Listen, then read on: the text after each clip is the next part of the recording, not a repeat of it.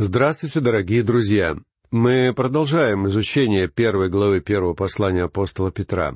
В прошлой лекции мы начали разговор о вступительных словах приветствия, с которых автор начинает это произведение. Давайте еще раз прочтем первый и второй стихи этой главы. Петр, апостол Иисуса Христа, пришельцам, рассеянным в Понте, Галатии, Каппадокии, Асии и Вифинии, избранным по предведению Бога Отца при освящении от Духа к послушанию и окроплению кровью Иисуса Христа. Благодать вам и мир да умножатся. Позвольте мне еще раз заметить, что в этих двух стихах явно упоминается имя Божественной Троицы. Петр говорит об избрании по предведению Бога Отца, который задумал и осуществил избрание верующих. Апостол говорит об освящении Духа, который защищает нас сегодня. А также Петр пишет об окроплении кровью Иисуса Христа, то есть о личном принятии жертвы Христа на кресте, которая выражается в послушании избранных. Бог изъявил свою волю, решив, что Он спасет тех, кто придет к Нему. Это и есть избранные. Вы можете не называть этих людей избранными, или же придумать такое название, которое будет больше нравиться вам лично. Однако те люди, которые обратились ко Христу за спасением, являются избранными. Причем нет оснований считать, что Бог избрал лишь некоторых. Мы читаем в 37 стихе 6 главы Евангелия от Иоанна слова Господа Иисуса — все, что дает мне Отец, ко мне придет, и приходящего ко мне не изгоню вон. Итак, его приглашение обращено ко всякому верующему, и звучит оно так «Придите ко мне». Возможно, вы сейчас задаетесь вопросом, как лично вы можете узнать, являетесь ли избранным или нет? Так вот, вы можете легко узнать, к какой именно категории людей вы относитесь, проведя весьма простой тест. Задумайтесь, стали ли вы повиноваться Богу? Является ли Христос и в самом деле вашим Господом? Если Он является вашим Господом, вы будете любить Его. Ибо Господь Иисус Христос сказал, как мы читаем в пятнадцатом стихе четырнадцатой главы Евангелия от Иоанна, «Если любите Меня, соблюдите Мои заповеди». Задумайтесь, может быть, вы делаете то, что угодно делать вам, и называете это волей Бога для вашей жизни или же вы все-таки делаете то, чего требует Он от вас. Помните, что если вы действительно принадлежите Ему, вы будете повиноваться вашему Господу. Заметьте, что Петр, говоря об избранных, упоминает окропление кровью Иисуса Христа. Очень часто мы становимся свидетелями настоящего заговора молчания о крови Христа даже в кругах христиан, стоящих на позициях фундаментального консерватизма. Однако нужно сознавать, что пока кровь нашего Господа еще текла по его венам, она не имела для нас никакой ценности. И лишь когда эта кровь была пролита, Иисус Христос отдал свою жизнь за нас. Жизнь текла в крови. Он пролил свою кровь, чтобы мы с вами могли иметь жизнь. Помните, что Петр пишет все это своим соотечественникам, евреям, которые выросли и получили воспитание в иудаизме. Мы с вами уже говорили, что апостол обращался к еврейской диаспоре, то есть к уверовавшим во Христа иудеям, жившим на территории Малой Азии. Эти люди прекрасно знали Ветхий Завет и хорошо помнили, что в день очищения первосвященник входил во святое святых, взяв с собою кровь жертвы, которой он должен был семь раз окропить крышку ковчега Завета. Однако сейчас Господь Иисус Христос уже принес свою собственную кровь и окропил этой кровью престол Бога. Престол, с которого нам некогда выносилось осуждение, как виновным грешникам. Он отдал свою жизнь и заплатил вместо нас цену наказания, которую должны были платить мы. И теперь этот престол суда является для нас престолом благодати, к которому мы с вами можем прийти и получить спасение. Помните, друзья мои, что Евангелие не было проповедано во всей полноте до тех пор, пока значение крови Христа не было в полной мере разъяснено слушающим. Слово «кровь» может оскорблять ваши эстетические чувства, и как раз в этом и состоит преткновение многих. Но Господь должен был пролить свою кровь. Конечно, разговоры о крови не являются чем-то красивым и эстетичным. Однако наши с вами грехи тоже никак нельзя назвать красивыми и эстетичными. Наши безобразные грехи привели к тому, что Христос был вынужден умирать за нас. Что же эстетичного или привлекательного может быть в этом? Это напоминает мне историю об одной ужасной железнодорожной катастрофе, которая произошла в результате столкновения поезда с автомобилем на переезде. В результате этого несчастного случая погибли несколько человек, а многие были покалечены. По этому делу проходили судебные слушания в попытках выявить виновного происшедшей трагедии. В качестве свидетеля выступал работник переезда, который дежурил в тот день на месте столкновения. Ему был задан вопрос, где он находился в момент столкновения. Он ответил, что в момент трагедии он стоял у переезда. Его спросили, держал ли он в руках положенный по такому случаю фонарь. Он ответил утвердительно. Его спросили, подавал ли он этим фонарем положенные сигналы, на что он опять ответил «да». Суд посчитал данные ответы достаточными и оправдал этого человека. Но когда тот выходил из зала суда, кто-то услышал, как он тихонько говорил сам себе. «Хорошо, что меня не спросили, горел ли мой фонарь. Дело в том, что свет в его фонаре был попросту погашен. Друзья мои, мы, как приверженцы консервативных доктринальных позиций, можем сколько угодно размахивать своими фонарями. Однако, если наши усилия не несут людям весть о крови Иисуса Христа, которая очищает нас от всех грехов, это то же самое, что усиленно размахивать погашенным фонарем. Теперь настало время поговорить об одном из ключевых слов этого приветствия, слове «благодать». «Благодать вам и мир да умножится». Благодаря работе Святой Троицы, которая состояла в том, что Бог Отец избрал нас, Христос умер за нас, а Святой Дух пришел, чтобы поселиться в наших сердцах и сделать нас лучше, теперь Бог может спасти нас по благодати. Без благодати Бога вы никогда не узнаете мир Бога. Я получил письмо от одного человека, который является членом какой-то секты. И это письмо прекрасно продемонстрировало мне, что этот человек не имеет мира в своем сердце. Я могу сказать вам, что если вы не верите в то, что Христос пролил свою кровь за ваши грехи, вы не будете иметь мира в сердце. Вам даже не нужно сообщать мне об этом, потому что мир, уверенность и радость приходят только тогда, когда вы твердо знаете, что ваши грехи были полностью и безоговорочно прощены. Поймите, друзья, что Симон Петр говорит здесь вовсе не о чем-то абстрактном или чисто теоретическом.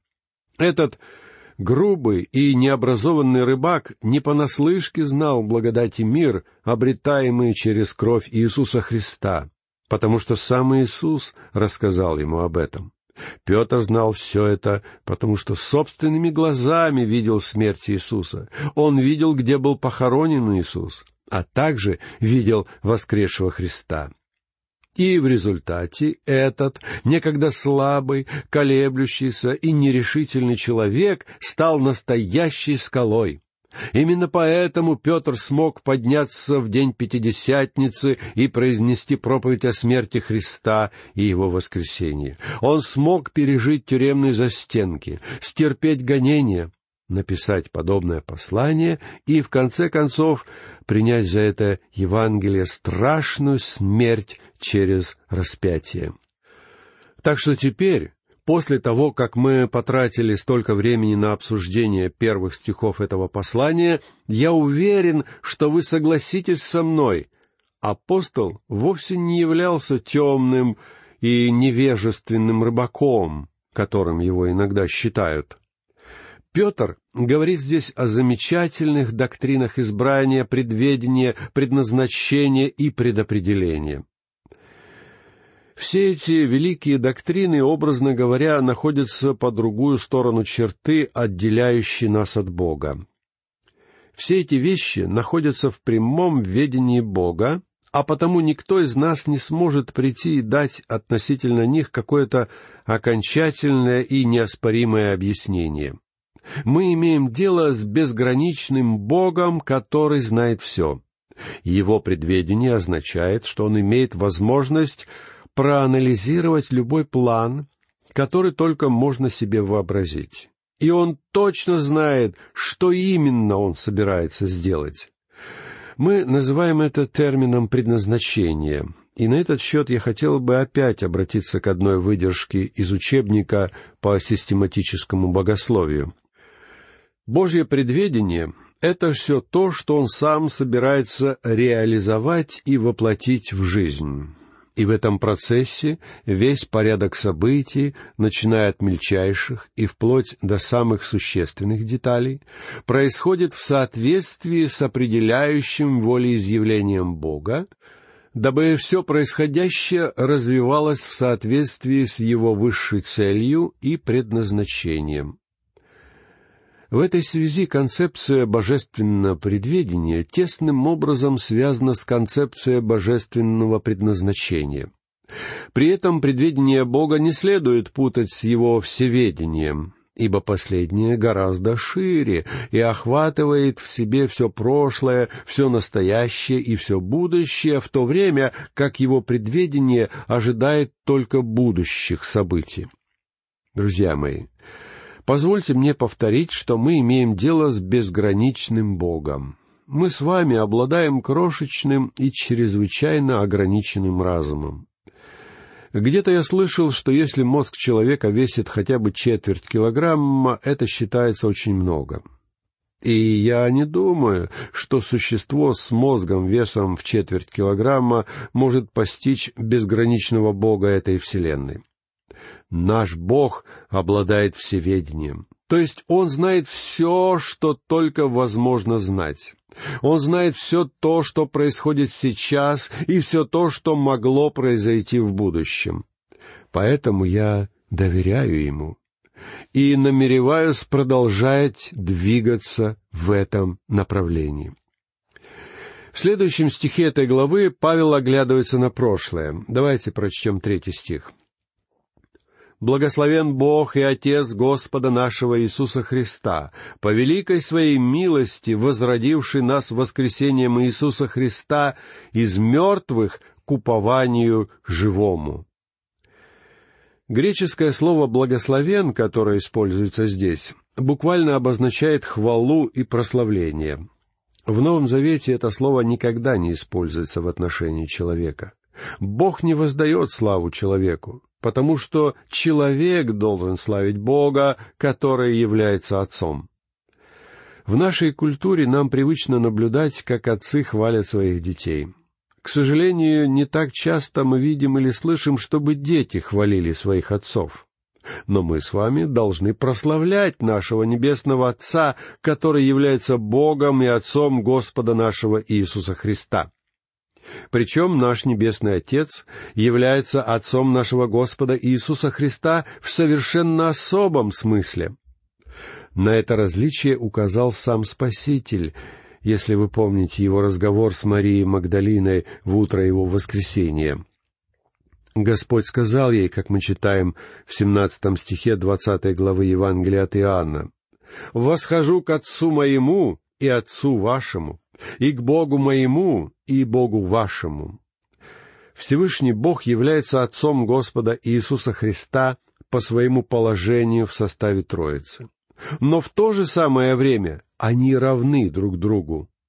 Что же касается нас с вами, то мы не можем называть его нашим Отцом, за исключением одного единственного основания, которое упоминает здесь апостол Петр, говоря, что Бог возродил нас.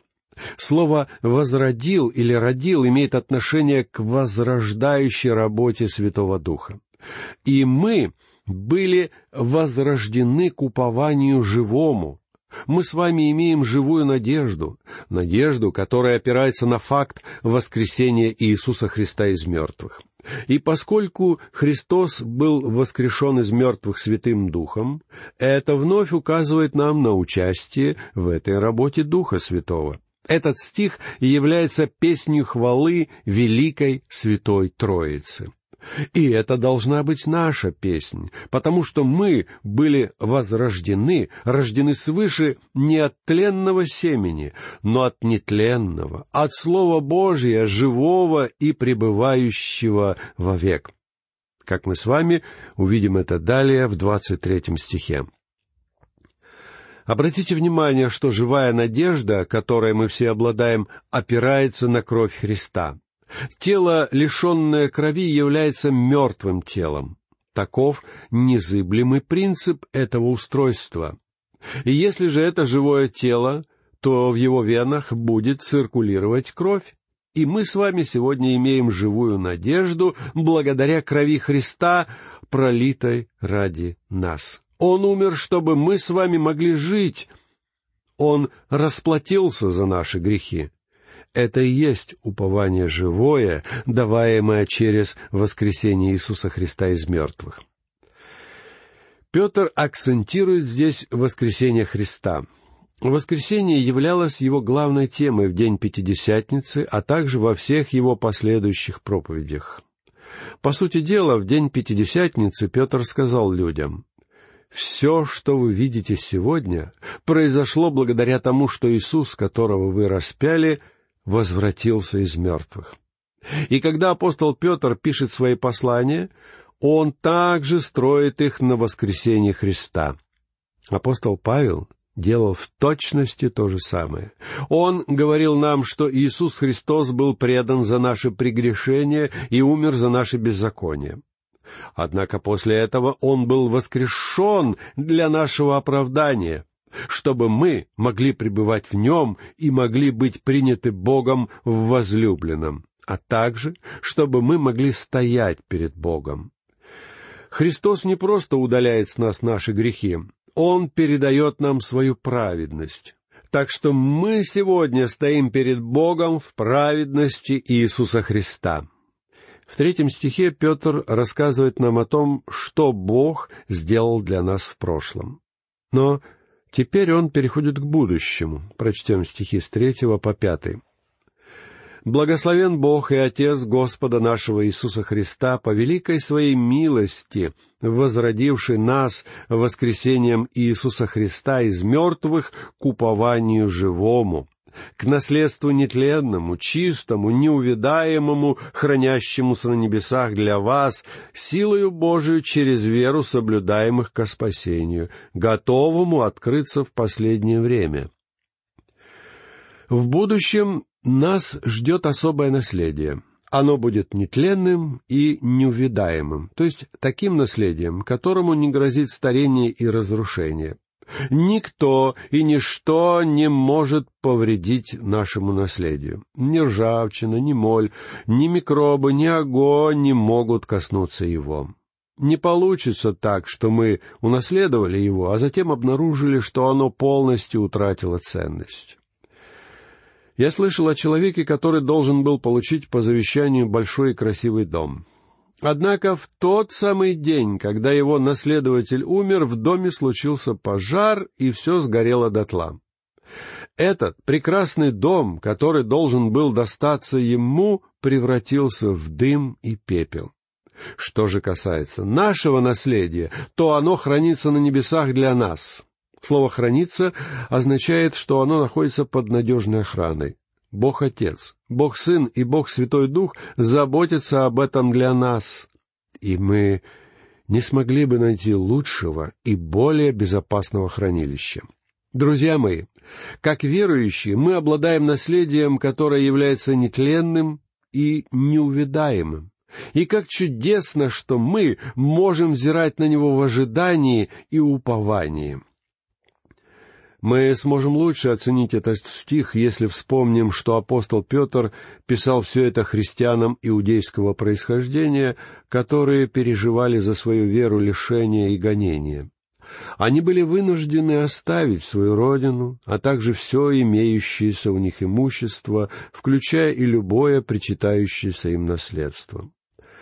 В свое время их предки были выведены из Египта, и на протяжении всего странствования по пустыне их поддерживала надежда на землю обетованную, которая ожидала их впереди. Они прославляли Бога как Творца этого мира и как своего Избавителя из египетского рабства. Однако христиане первого столетия, к которым обращается Петр в данном послании, а также мы с вами, сегодняшние читатели этого произведения, Славим Бога как Отца воплощенного Сына, Господа Иисуса, автора этого нового творения и духовного искупления. А еще Он дает живую надежду, надежду, которая никогда не умрет. Он возродил нас и сделал нас своими сыновьями посредством возрождающей работы Святого Духа. И в дополнение к этому Он приготовил для нас наследие, наследие не на земле, но на небесах. Это наследие является нетленным и нерушимым, и никакой враг не сможет отнять его у нас. К сожалению, в наши дни наше внимание уже не обращено на то, что ждет нас в будущем, потому что все наши взоры прикованы сегодня к настоящему. Но так не должно быть, друзья мои. Давайте будем жить, взирая на то великое упование и великое наследие, которое ждет нас впереди. На этом я прощаюсь с вами. Всего вам доброго. До новых встреч.